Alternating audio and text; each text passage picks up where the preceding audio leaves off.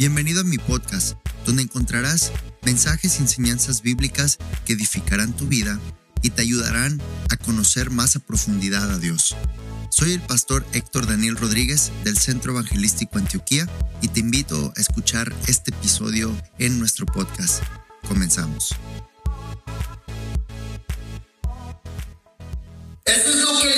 Debe de esperar siempre, vivir y funcionar, caminar.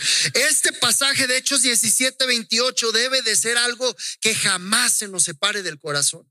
Mi vida está en Él, me muevo por Él y para Él. Soy en Él, para Él y por Él. Todo lo que este pedazo de carne pueda conseguir en la vida cuando se rinde a los pies de Cristo, cuando se somete al señorío de Jesucristo y su palabra, todo lo que esta persona logre alcanzar es porque Él vive aquí adentro.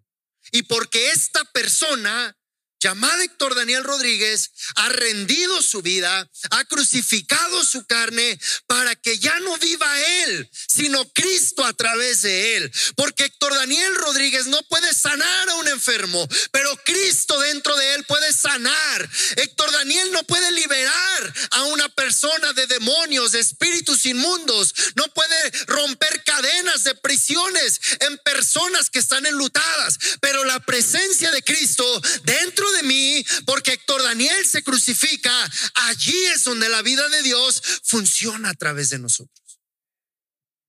La vida que está preparada para nosotros como iglesia es una vida de poder, de autoridad, es una vida de libertad.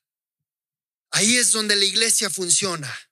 No solo de pan vivirá el hombre, sino de toda palabra que sale de la boca de Dios. Nuestra vida está incompleta cuando dejamos de vivirla sin la palabra de Dios. Dice Colosenses capítulo 3 del 1 al 3, que si hemos pues resucitado con Cristo, busquemos las cosas de arriba, porque nuestra vida está escondida en Dios. En donde yo entienda que está depositada mi vida, es a donde voy a ir a buscar las cosas que mi vida necesita. Esto es algo que como iglesia debemos entender en nuestro espíritu. En donde usted entiende que está depositada su vida en donde usted entiende que está escondida su vida, en donde usted entiende que está preparada y guardada su vida. Ahí es donde usted la va a ir a perseguir. La iglesia y la vida de la iglesia y el Hijo de Dios, la hija de Dios, tiene que entender que su vida la va a encontrar entre más busque las cosas del cielo. Nuestra vida está escondida con Cristo en Dios. La vida de Héctor Daniel, el diseño original del por qué creó Dios a Héctor Daniel, por qué Dios libró a Héctor Daniel de la muerte, por qué a él lo sacó de un diagnóstico de muerte, de adversidad, por qué lo rescató a pesar de la palabra del hombre, a pesar de los recursos de la humanidad, a pesar de los aparatos de un hospital. ¿Por qué Dios lo rescata? Porque Dios tenía un diseño original que no, el hombre no podía determinar nunca el inicio y el fin. Aun cuando alguien venga en contra de mí y me quite la vida, esa persona no me la quitó. Fue Dios el que dijo, hasta aquí llegaste. Porque uno entiende que su vida está en Cristo. La vida de la iglesia, yo me ato a su palabra, yo me uno a esa palabra. Solamente funcionamos cuando la palabra de Dios está dentro de nosotros.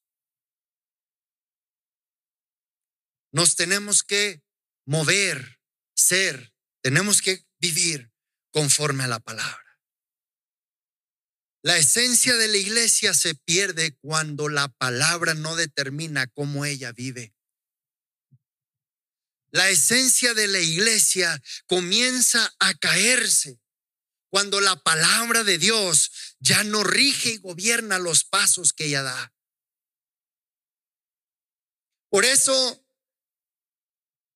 vamos a estar constantemente siendo atacados, tentados, amenazados contra todo tipo de dardos, ataques, pensamientos, enemigos que nos van a querer desviar del diseño original, del propósito original por el cual nos hemos convertido en hijos de Dios y por el cual somos iglesia nosotros. Ya hemos hablado cómo debemos de responder ante el mundo, cuál es nuestra postura ante el mundo, cuál debe de ser nuestra postura ante la carne. Tenemos que apagar y crucificar nuestra carne. Tenemos que dedicar un tiempo de entendimiento donde yo sé en mi corazón que cuando yo comienzo a darle lugar a algo que no es el Espíritu de Dios y la palabra, algo en mí se va cayendo. Algo en mí se va deteriorando. Pierdo capacidades y habilidades que solamente puedo obtener cuando mi condición es de hijo de Dios. Esto se trata de cumplir con la asignación y el propósito, la voluntad del Padre.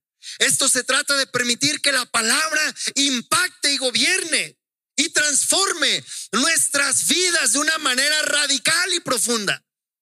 De tal manera que podamos ver y entender que las cosas de la vida son totalmente diferentes cuando dejamos que la palabra entre en nuestros corazones. Cuando dejamos que una palabra de Dios nos confronte y en nuestra mente digamos, híjole, o le hago así, o le hago así, o lo hago como creía, o lo hago como la palabra de Dios me está mandando. Ya vimos en Romanos capítulo 8 que el sembrar para la carne es muerte, pero el sembrar y pensar en las cosas del Espíritu nos traen vida y nos traen paz. Paz. Y hay unos pasajes que quiero compartirle. Hay dos ejemplos que ahorita vamos a ver rápidamente. En Primera de Reyes, si me acompaña por favor, Primera de Reyes, capítulo 17. Vamos a ver desde el versículo 1. Primera de Reyes 17, 1. Esto es lo que pasa cuando una palabra de Dios llega a su vida y es entendida y es respondida de la manera correcta. Porque esta es la lucha que tenemos como seres humanos cuando somos también iglesia y cuando somos también hijos de Dios. Hay una disputa en nuestro interior por qué obedecer y qué seguir. Porque a final de cuentas le, puedo ser sincero. Muchas de las veces se crea un ambiente de incertidumbre ante las dos cosas, ante lo que yo voy a hacer o ante lo que la palabra de Dios me dice que haga. Y si usted es honesto conmigo, muchas veces tenemos la misma duda para las dos cosas. A veces Dios te dice cómo hacer, qué hacer o qué dejar de hacer. Y a veces viene lo, nuestro, lo que mi corazón dicta, lo que mi mente piensa, lo que escuché de un lado, lo, lo que sentí por dentro. Y muchas de las veces afrontamos la palabra de Dios de la misma manera. Pero quiero que vean esta historia. Entonces Elías Tisbita, que era uno de los moradores de Galaad, dijo a Acab, Vive Jehová, Dios de Israel, en cuya presencia estoy, que no habrá lluvia ni rocío en estos años, sino por mi palabra. Y vino a él palabra de Jehová diciendo, apártate de aquí, vuélvete al oriente y escóndete en el arroyo de Kerit, que está al frente al Jordán, beberás del arroyo, y yo he mandado a los cuervos que te den allí de comer. Y él fue e hizo conforme a la palabra de Jehová, pues se fue y vivió junto al arroyo de Kerit, que está frente al Jordán. Y los cuervos le traían pan y carne por la mañana, y pan y carne por la tarde, y bebía del arroyo. Pasados algunos días se secó el arroyo porque no había llovido sobre la tierra. Ahora escuchen, pausa y vamos a seguir leyendo ahí esta historia. Fíjense cómo viene la palabra de Dios al profeta y le da una encomienda. El profeta tenía la opción de decir, mira, sí parece que se va a venir algo malo. Pero el profeta sabía si hacía los pasos como Dios le estaba hablando o si daba pasos conforme él creía. ¿Y sabe qué? Muchas de las cosas que Dios le va a hablar a su vida son una locura. Muchas de las cosas, de los retos de palabra como iglesia y como hijos de Dios, que Dios nos va a hablar y Dios nos va a retar a dar pasos de fe, van a ser una locura para nosotros. Pero por eso vivimos como iglesia y como hijos de Dios. Porque lo que parece una locura en la humanidad y en lo natural para el hombre y la mujer, el ser humano, el Hijo de Dios lo entiende a la perfección. Porque cuando viene una palabra de Dios, parece una locura, parece lo peor que puedes hacer para tu condición, pero de eso muchas veces va a depender tu vida. De eso muchas veces va a depender si vas a subsistir en el momento que estás atravesando. La locura de Elías fue obedecer al Señor y entender en su espíritu y en su corazón que un montón de cuervos lo iban a alimentar. ¿Quién en su sano juicio entiende que una parvada de cuervos va a venir a darte de comer? Mira, cuando el Hijo de Dios está alineado a la palabra y obedece a la palabra y honra al Padre obedeciéndole, Dios usa hasta quien menos te imaginas o el recurso menos pensado para sustentarte por la palabra que Él te prometió. Mira, los cuervos nunca fueron a una iglesia, pero obedecieron a Dios. Y hay gente que nunca va a pisar este lugar, pero Dios la va a acomodar para que me bendiga y que te bendiga a ti. Cuando tú obedeces a Dios.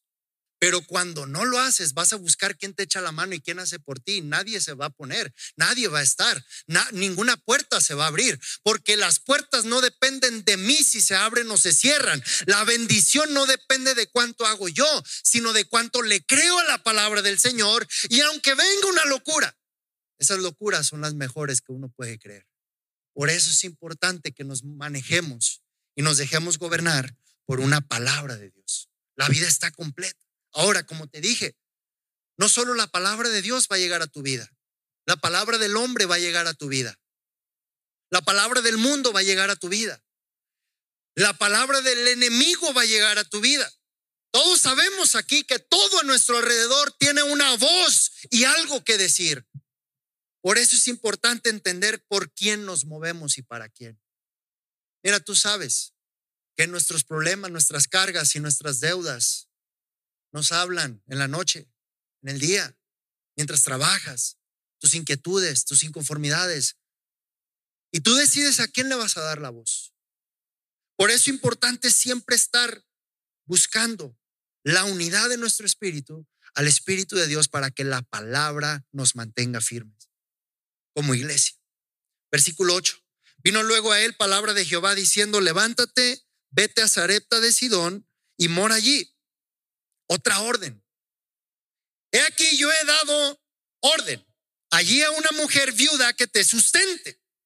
Qué mala onda, ¿verdad? Tener que usar una viuda para sustentar a un hombre que parece un loco y dice, ¿sabes qué? Pues Dios me dijo que me des de comer. Bueno, vamos a ver la historia. Versículo 10, entonces él se levantó y se fue a Zarepta.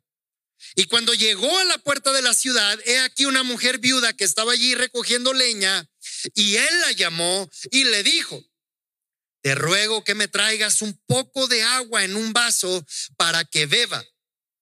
Y yendo ella para traérsela, él la volvió a llamar y le dijo, te ruego que me traigas también un bocado de pan en tu mano.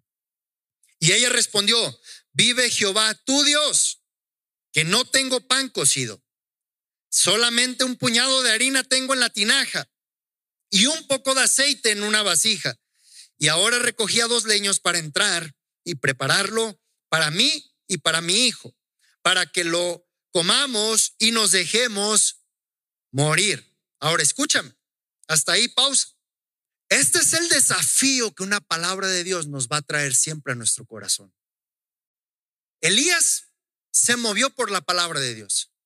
¿Quieres garantía de éxito y de bendición en tu vida? Muévete bajo una dirección y una orden que te da el Señor. Siempre, siempre muévete bajo una dirección y un orden que te da el Señor.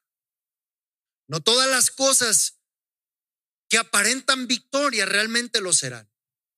Muchas veces también he tenido que decir no ante algunas invitaciones. Muchas veces también he tenido que decir no ante algunas circunstancias que parecen buenas, que a la carne dice, wow, esto se ve genial, buenísimo. Y uno tiene que decir no. Porque tiene uno que saber bajo qué palabra caminar. cuando yo entiendo que mi vida está escondida a Él, todo lo que tenga que pasar en mi vida, Dios es responsable. Él es totalmente responsable. Yo soy responsable de creerle a su palabra y vivir bajo ella. Ahora, Elías viene a la vida de esta viuda y le dice, tráeme un vaso de agua. Ahora, con el agua no hay bronca, pero con el bocado de pan era su vida entera. Y eso es lo que pasa. Una palabra de Dios nos va a venir a confrontar y nos va a venir a retar. Algunos de nosotros sin problema le vamos a dar, le vamos a creer a Dios por un vaso de agua. Algunos de nosotros le vamos a creer sin problema por cosas que Dios nos va a pedir, de nivel de dificultad de vaso de agua. Pero cuando Dios te pide un bocado de pan, cuando eso es lo único que te queda, cuando Dios te dice, créeme en esto, que es lo único que yo puedo hacer y la única manera por como yo voy a obrar, ahí es el reto. Ahí es el reto. Ahí es cuando decidimos dar pasos como vida de iglesia o como hijos de Dios. Ahí es donde realmente vemos los cielos abiertos o seguimos viendo los cielos cerrados. Mire, quiero que entienda esto. Un hijo de Dios sujeto al Espíritu y sujeto a la palabra siempre, siempre vive bajo cielos abiertos. Siempre. No hay nada que tenga que pedirle al Padre que abra los cielos para bendición de mi vida, para avance de mi propósito. Escuche, porque mi propósito no depende de cuánto el enemigo se levante contra mí. Mi propósito y mi vida no dependen de cómo están las condiciones del mundo para que mi vida se desarrolle. Todo está en si estoy conectado con Él. Jesús de principio a fin caminó bajo cielos abiertos. Siempre. No hubo nada que el Padre cerrara. Todo sabía. Él estaba sujeto a una palabra del Padre. ¿Por qué? Porque él entendía que su sujeción y su obediencia a la palabra le aseguraban una intervención de su Padre. Hoy, como iglesia, hermanos, hermanas, necesitamos saber en nuestro corazón que no es en vano porque obedecemos la palabra. Que en este púlpito, en este lugar, no se te predica para gobernarte humanamente. Deseamos que Dios gobierne tu vida para que veas los cielos abiertos a tu favor para que veas cómo Dios puede obrar mucho más abundantemente de lo que entendemos o pedimos, dice su palabra. Y el reto de esta mujer dice, versículo 13, Elías le dijo, no tengas temor, ve, haz como has dicho, pero, y muchas veces yo le voy a decir, cuando Dios dice pero, ahí es donde el asunto se vuelve color de hormiga. Cuando uno le dice a Dios, es que siento esto, es que está pasando esto, es que no me agrada esto, es que no sé cómo le voy a hacer, es que esto está muy difícil. Y Dios dice, sí, yo sé que estás así, yo sé que estás así, pero, pero, Dios siempre va a escuchar nuestra condición, pero Él siempre va a anteponer, su palabra. Hermanos, no estamos para vivir por nuestra condición. Estamos para vivir por nuestra posición en Cristo Jesús. La iglesia cuando camina por su condición pierde el poder y la autoridad. Pierde las promesas de Dios. Deja de caminar en ellas. Por eso necesitamos la vida de la iglesia y la palabra de Dios, porque esto es lo que pasa. Pero hazme a mí primero de ello una pequeña torta cocida debajo de la ceniza y tráemela. Y después harás para ti y para tu hijo. ¿Por qué? Versículo 14. Porque Jehová, Dios de Israel, ha dicho así. La harina de la tinaja no escaseará, ni el aceite de la vasija disminuirá, hasta el día en que Jehová haga llover sobre la faz de la tierra. Entonces ella fue e hizo como le dijo Elías y comió él y ella y su casa muchos días. ¿Cómo logramos pasar de una condición donde esta mujer ese día estaba proclamando su muerte? ¿Cómo pasa en cuestión de segundos una condición de una mujer que tenía programada su muerte ese día a tener en abundancia por muchos días más? Cuando esta mujer se sometió a la obediencia de la palabra del Señor. Por eso cada palabra que llega a nuestras vidas debemos saber de quién la estamos recibiendo. Si yo escucho la palabra y no entiendo que es Dios quien me está hablando, la vida de Dios a través de ese mensaje no va a llegar a mi espíritu. Todos podemos escuchar el mismo sermón y no todos conocemos a Dios en la misma dimensión. Todos escuchamos el mismo mensaje y enseñanza y no todos recibimos las mismas dádivas del Señor. No todos tenemos la misma clase de encuentros con Él. Y no porque seamos diferentes, es porque no creemos de la misma manera, porque no le rendimos al Señor de la misma manera. El reto de la palabra, conforme a esta mujer, porque algo que me encanta, algo que la Biblia nos enseña es de que cada vez que aparece una mujer, la aparición de una mujer en la Biblia es la figura de la iglesia. Y cuando la iglesia es visitada por una palabra de Dios, la iglesia va a decidir qué hacer. Si la iglesia se queda con su puñado de harina, pero se muere, es decir, te quedas con lo que tú tienes para ti. Si te quedas con lo que tú te has conseguido para sobrevivir, para sobrellevarla.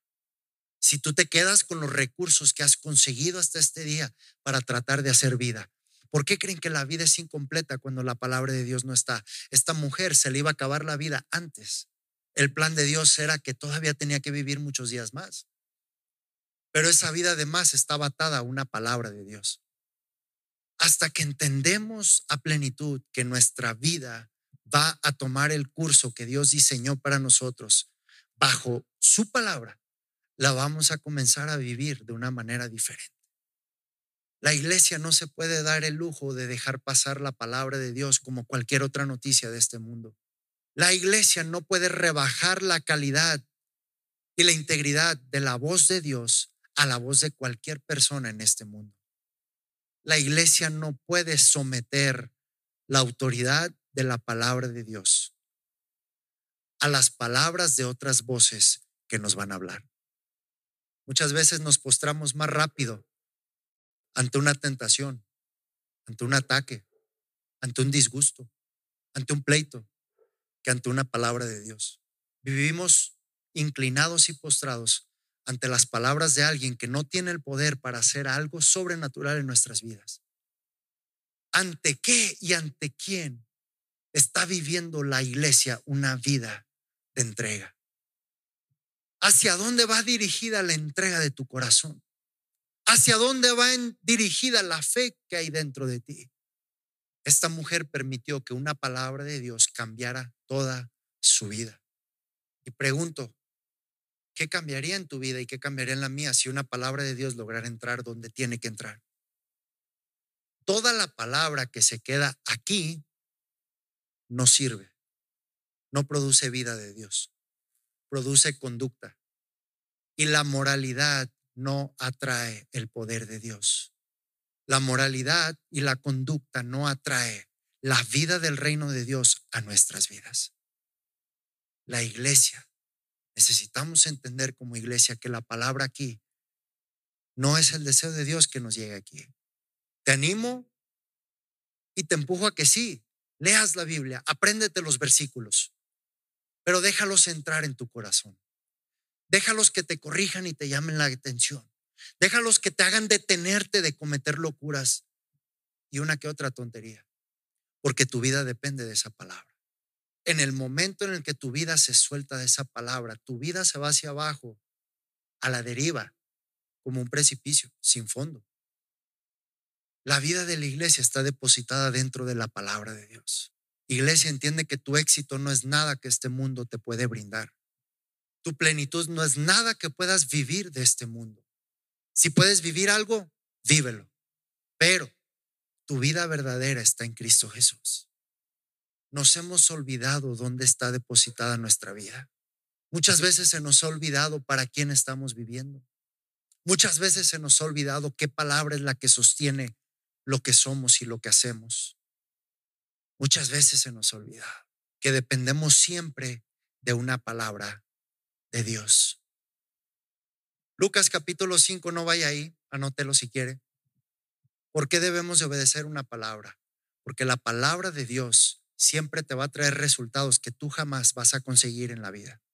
Jamás, jamás. Te va a dar resultados que no vas a conseguir en la vida, en tu humanidad.